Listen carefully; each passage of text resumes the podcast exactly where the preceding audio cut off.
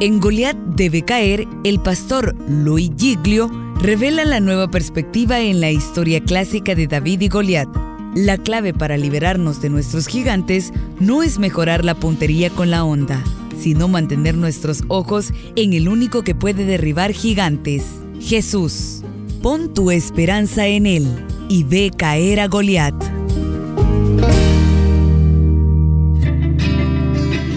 Esta emocionante noticia e invitación, le doy la más cordial bienvenida a su programa Entre Libros. Mayor que tú, gigante, es el título del capítulo 1 de este libro, Goliat debe caer.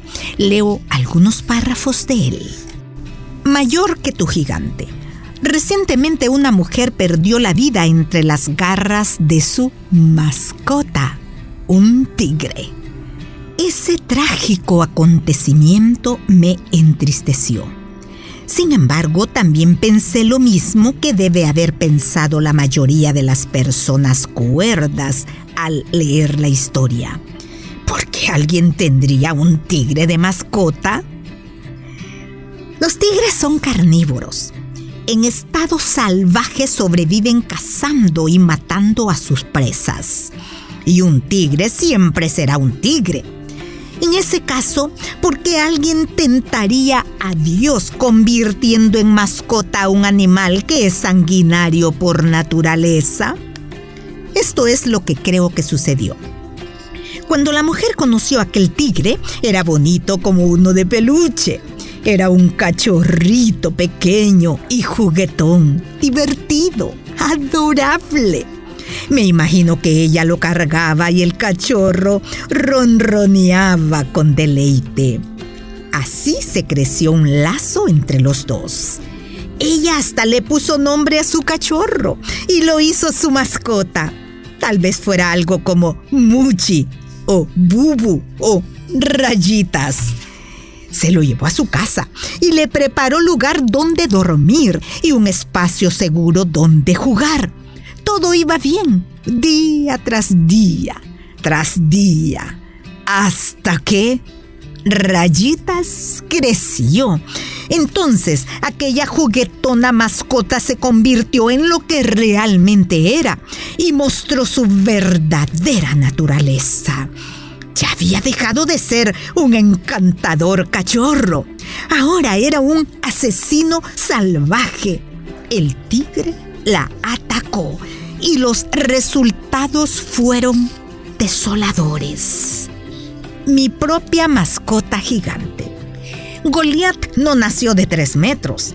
Y lo que ahora te está estrangulando probablemente no llegó amenazándote con atraparte entre sus dientes desde el primer día.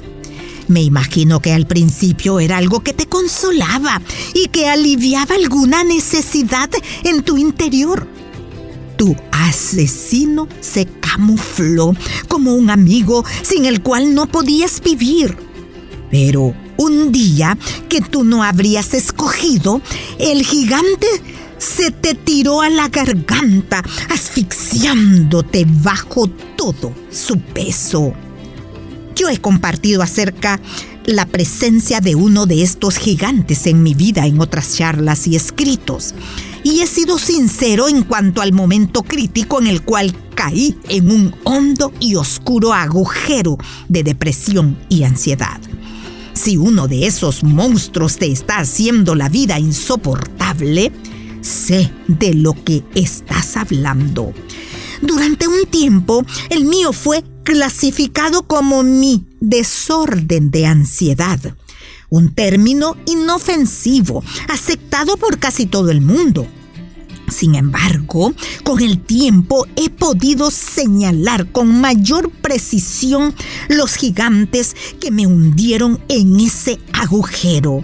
Para mí, comprender que la ansiedad no es una cosa, sino un síntoma de algo, ha cambiado mi forma de enfrentarme a los enemigos de la gloria de Dios en mi vida. Entonces, ¿qué fue lo que me empujó para que cayera en el hoyo de la ansiedad y la depresión? ¿Alguna tendencia genética? Sin duda. La prisa y la presión de llevar el motor acelerado durante demasiado tiempo? Seguramente. ¿Las preocupaciones? De acuerdo.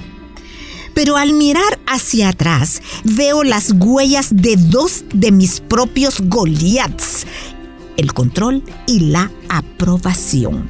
Yo tengo la tendencia de querer cambiar el ambiente en que me encuentre, cualquiera que sea. Quiero hacer que las cosas sean mejores. Veo lo que es, pero sueño con lo que puede ser.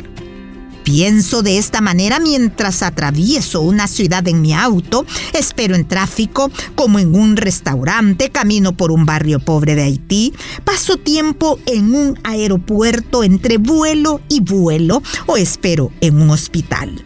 En todos lados, todo el tiempo. Estoy pensando en la manera de crear cambio, forjar visión y conducir a la gente hacia una meta común. Yo era un controlador que descubrió que no podía seguir controlando. Era un buscador de aprobación que descubrió que no todo lo que hacía era aplaudido.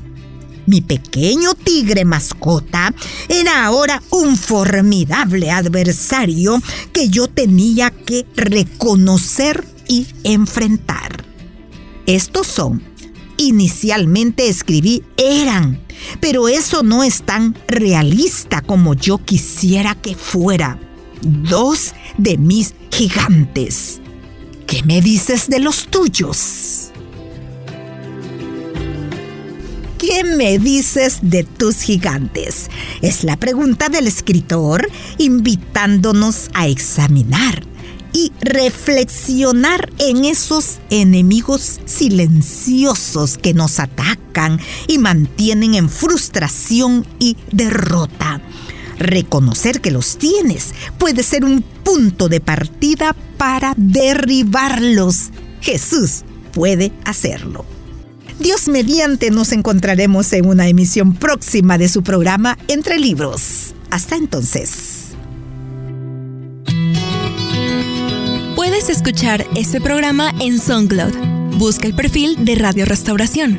Ingresa a listas y luego clic en Entre Libros.